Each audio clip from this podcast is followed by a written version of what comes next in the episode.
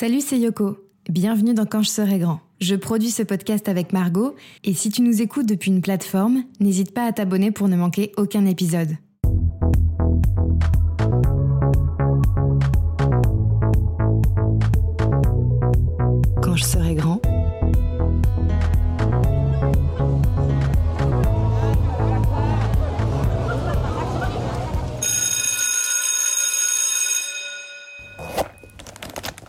Quand on est enfant, on les appelle maîtres ou maîtresses, mais leur appellation officielle, c'est professeurs des écoles. Ils peuvent marquer nos vies, nous influencer et rester ancrés dans nos mémoires pendant des années.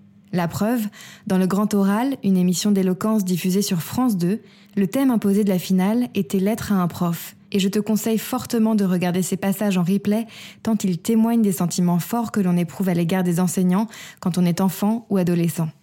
Je connais ce métier de près puisque ma maman l'a exercé toute sa carrière. Alors la pression des parents d'élèves, la fatigue et la charge de travail en dehors des horaires de classe sont bien réelles, quoi qu'en pensent les détracteurs qui ne mentionnent que les vacances scolaires.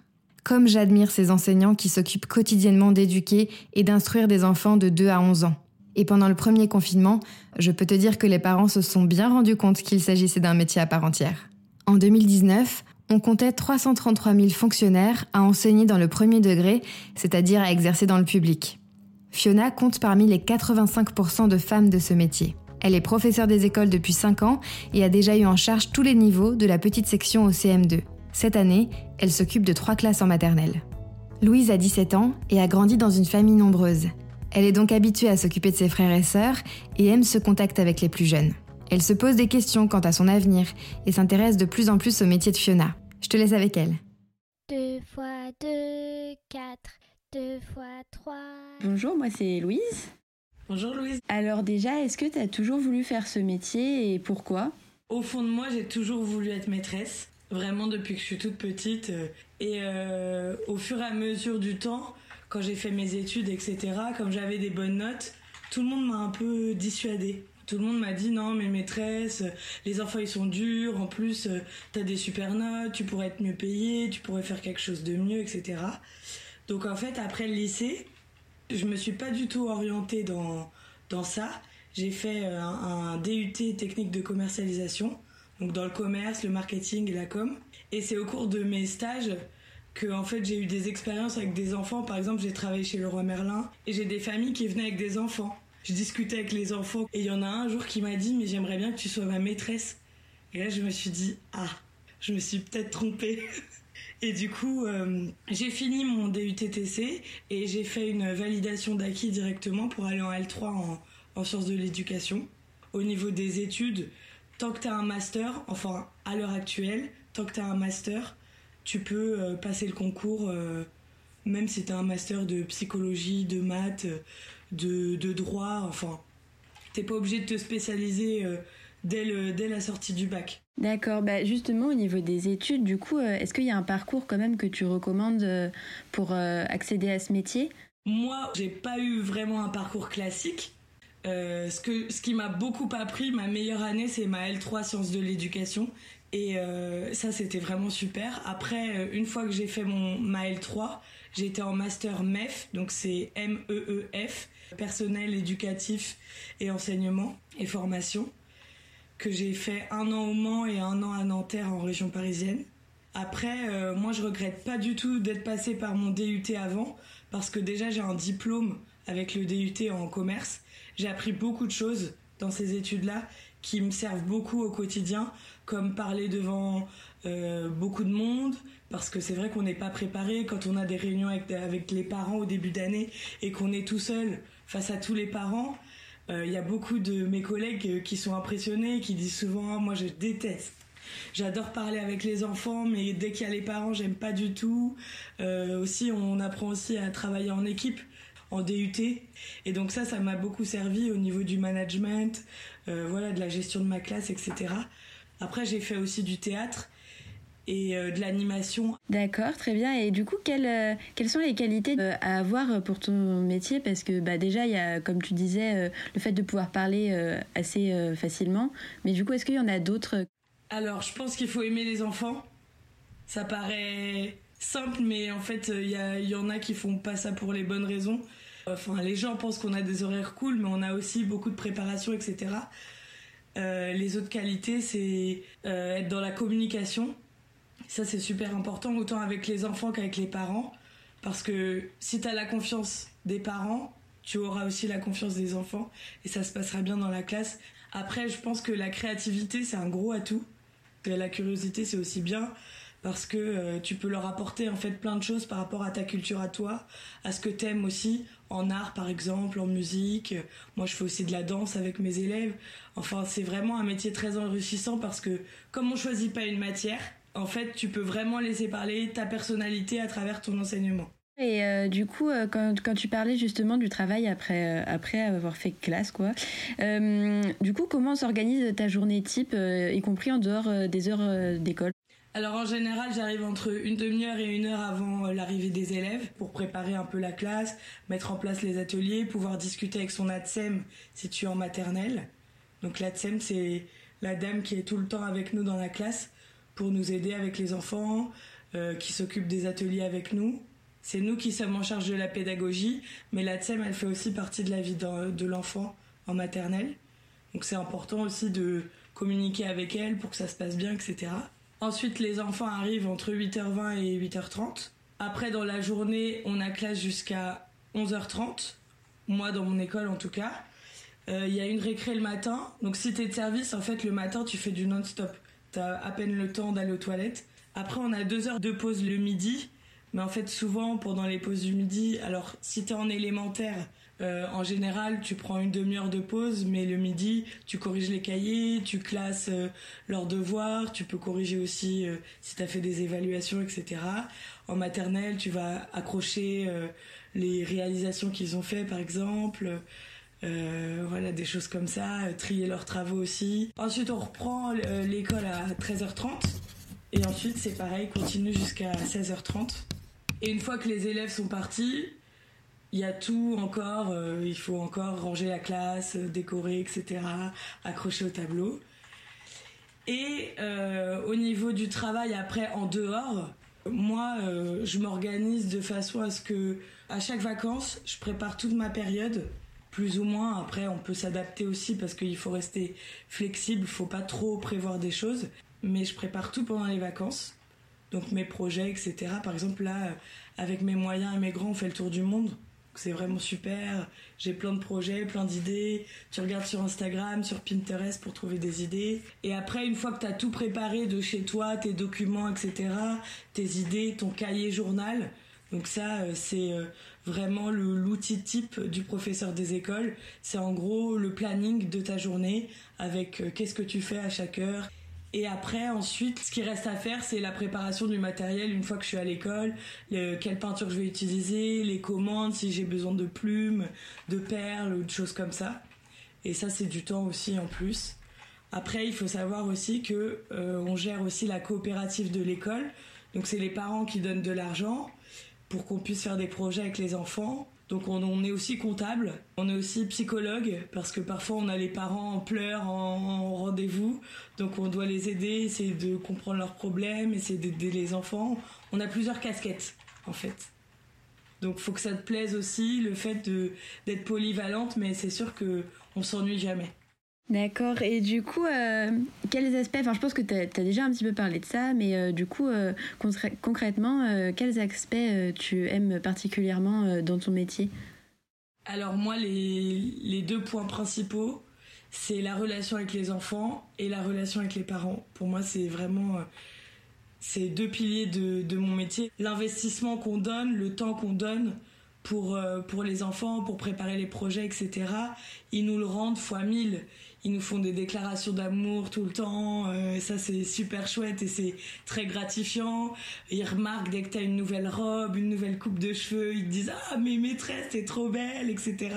Et ensuite, tu as les parents qui t'envoient des mails en te disant Merci, mon enfant est heureux d'aller à l'école. Et rien que pour ça, alors euh, oui, on n'a pas un salaire mirobolant mais en fait, on se lève tous les jours le matin et, et on a des petits êtres, euh, on va leur apprendre plein de choses, ils, ont, ils demandent que ça d'apprendre et franchement, ça c'est, ça c'est super. Et, et les parents, faut s'en faire des, des alliés. parce qu'il y en a beaucoup qui, qui se disent toujours oui, les parents ils sont comme ci, ils sont comme ça, mais non, en fait, les parents ils te confient euh, euh, la chair de leur chair, donc c'est normal parfois qu'ils soient inquiets, qu'ils posent des questions, parfois qu'ils soient maladroits. Moi, j'ai jamais eu de gros soucis avec les parents et je pense que le fait de beaucoup communiquer avec eux, c'est ce qui est primordial parce que, comme je te disais tout à l'heure, une fois que tu as les parents dans la poche, les enfants, c'est gagné quoi. Oui, et euh, du coup, bah, même si as fait, enfin, même si pour le moment tu n'as que 5 ans d'expérience dans ce métier, euh, est-ce qu'il y a quand même euh, un niveau ou alors le, les faits d'être en élémentaire ou alors en maternelle que tu préfères? Au début, on choisit pas. Moi, j'ai commencé ma première année quand j'étais PES, donc c'est professeur des écoles stagiaires. j'étais en petite section et j'ai vraiment adoré. Donc, la petite section et le CE2, c'est vraiment des classes, on va dire, faciles pour débuter parce qu'il y a quand même moins de travail, c'est le début des apprentissages, etc. Donc euh, tu peux plus tester des choses, voir si ça marche, si ça marche pas, etc. Après c'est vrai pour les autres niveaux aussi, mais il n'y a pas le même degré d'exigence. Euh, c'est pas du tout le même travail. Moi j'aime beaucoup les deux. Ça fait deux ans maintenant que je suis en maternelle. L'avantage de la maternelle, c'est vraiment que tu peux faire des projets, tu es un peu plus libre qu'en élémentaire parce que oui, tu as un programme à suivre, mais par exemple, tu dois faire euh, en graphisme, tu vas devoir faire euh, les lignes horizontales et les lignes verticales. Et après, tu l'exécutes de la façon que tu as envie. Donc si tu aimes un artiste et que tu as vu qu'il faisait des lignes verticales, tu peux le faire comme ça. Sinon, tu peux travailler par exemple sur la savane et faire des lignes verticales sur les zèbres par exemple. C'est en ça que c'est vraiment chouette la maternelle, c'est que vraiment tu as des petits objectifs et après tu les amènes un peu comme tu as envie. Euh, l'élémentaire, la relation avec les enfants est quand même super parce que ils se confient à toi, ils sont plus proches de toi, etc. C'est c'est pas du tout le même travail. Après, il y a plus de travail quand même en élémentaire parce qu'on a toutes les corrections, etc. de cahiers. Après, c'est une organisation aussi, mais euh, c'est vrai que le travail en, maternelle à la maison est moindre. Par contre, euh, la fatigue en maternelle, comme il y a plus de bruit, les enfants sont plus jeunes, euh, on doit plus les surveiller, ça bouge dans tous les sens, on a des ateliers, des jeux, etc. Et donc ça, physiquement, c'est plus fatigant. En élémentaire, c'est plus calme, t'as plus de travail le soir, mais t'as moins la tête comme une pastèque. Oui, c'est vrai que ça a l'air quand même d'être deux mondes assez différents. Et euh, sinon, euh, bah, à propos des écoles publiques et privées, je sais pas si tu es dans une école, toi, plutôt publique ou privée, et du coup, bah, quelles sont les différences entre bah, ces deux types d'écoles, on va dire?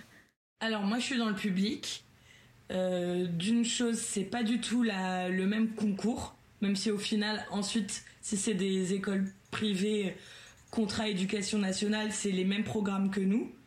Euh, ce que je sais, c'est que c'est deux concours différents et que la différence entre le privé et le public, c'est que dans le privé, tu vas pouvoir postuler à des écoles et dans le public, c'est pas toi qui choisis. Tu peux faire des demandes de, de vœux et ça, c'est un peu un inconvénient de notre métier, c'est que tu passes ton concours dans une académie et ensuite tu peux pas vraiment choisir la ville où tu enseignes et, euh, et les écoles euh, que tu veux. Alors ça peut venir avec le temps, mais au début par exemple, moi je suis en région parisienne, j'habite dans le 78, je travaille dans le 92 parce que c'est compliqué de faire des changements entre le 92 et le 78. Après, faut savoir que les concours en région parisienne, ils sont plus faciles. Euh, après, mes amis avec qui j'étais euh, à la fac à Angers, ils l'ont passé euh, dans l'académie de Nantes, mais c'est beaucoup plus dur. Après, pour être mobile, il y a aussi des, passerelles. Moi, j'ai un ami qui, a fait une demande de, disposition, c'est-à-dire que ton poste est réservé en France, mais toi, tu peux aller enseigner dans des écoles à l'étranger. Donc moi, j'ai pas encore eu le courage de le faire. Mais c'est vrai que c'est aussi tentant et c'est une opportunité si tu aimes voyager, etc.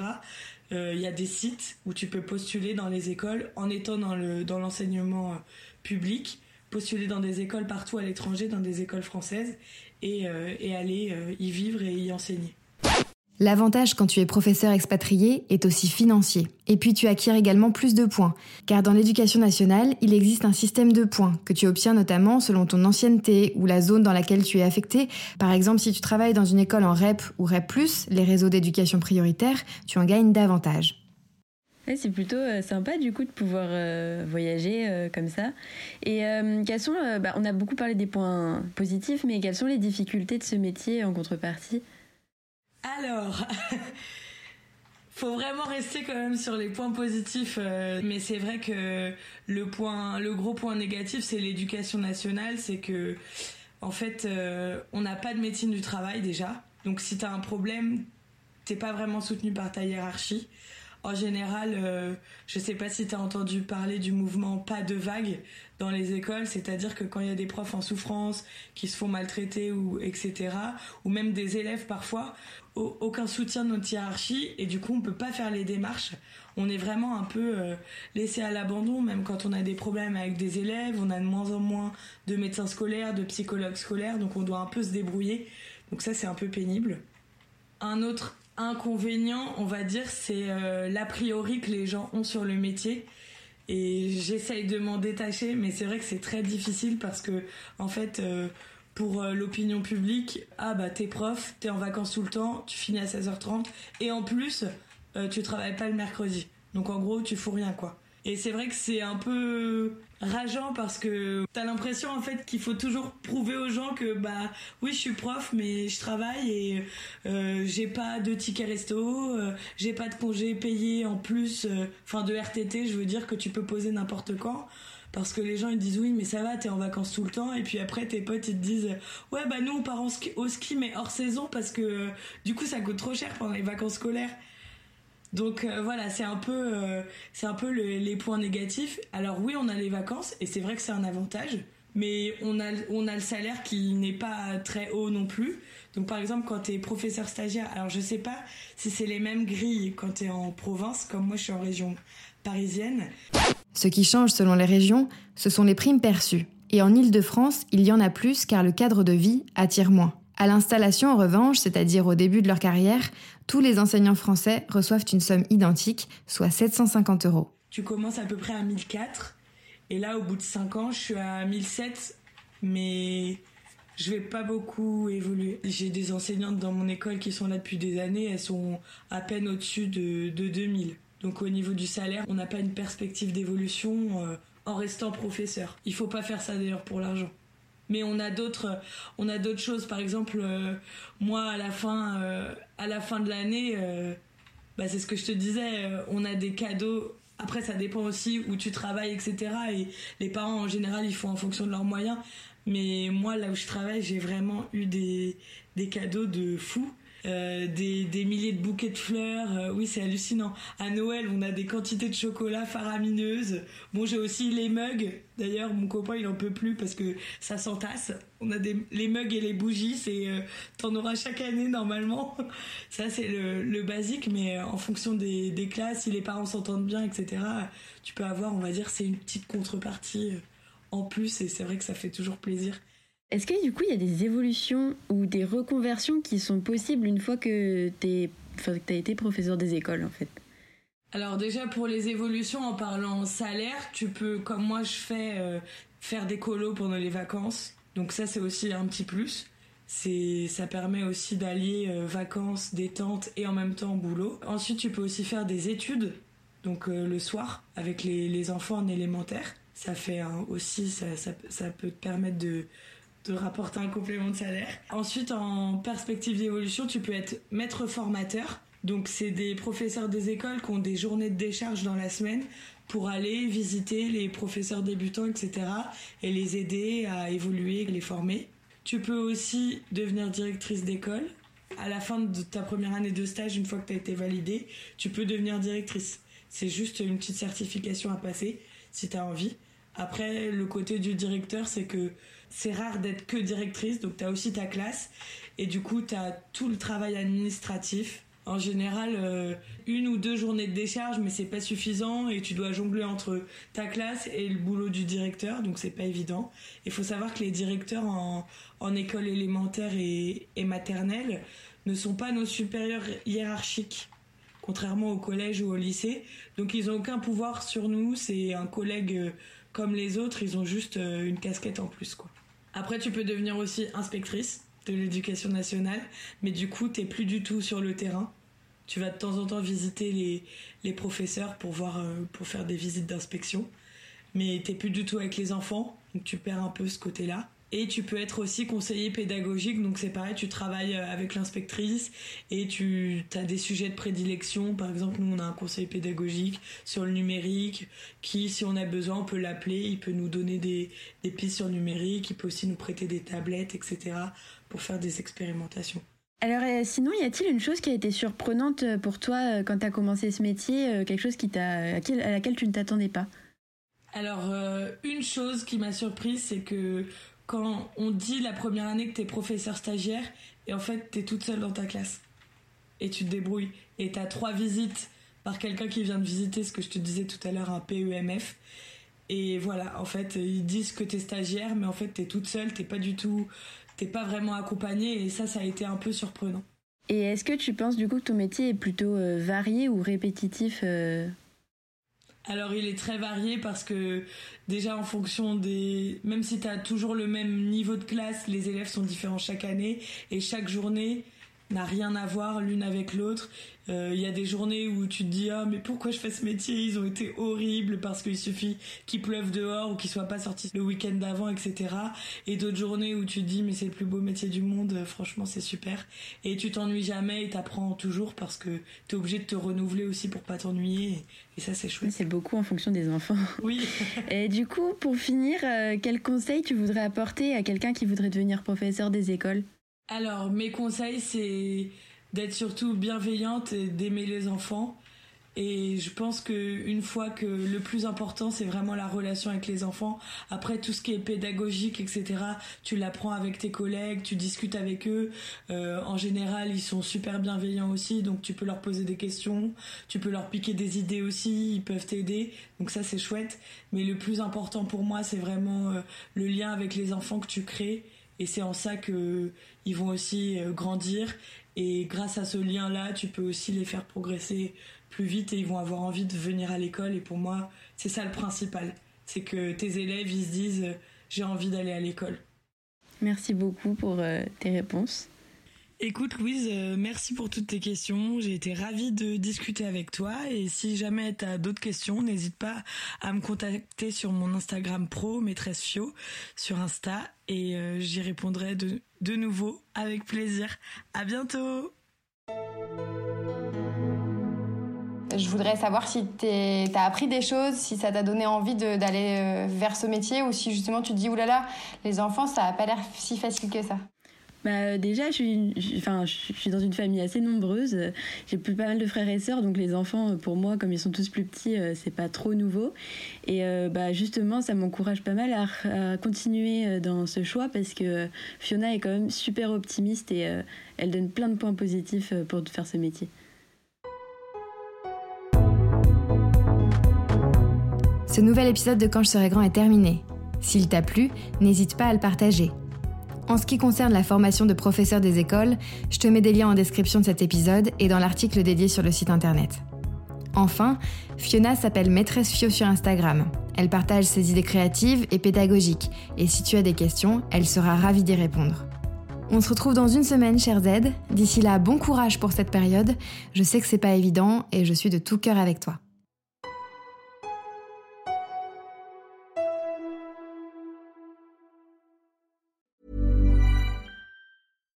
When you make decisions for your company, you look for the no-brainers. And if you have a lot of mailing to do, stamps.com is the ultimate no-brainer. It streamlines your processes to make your business more efficient, which makes you less busy.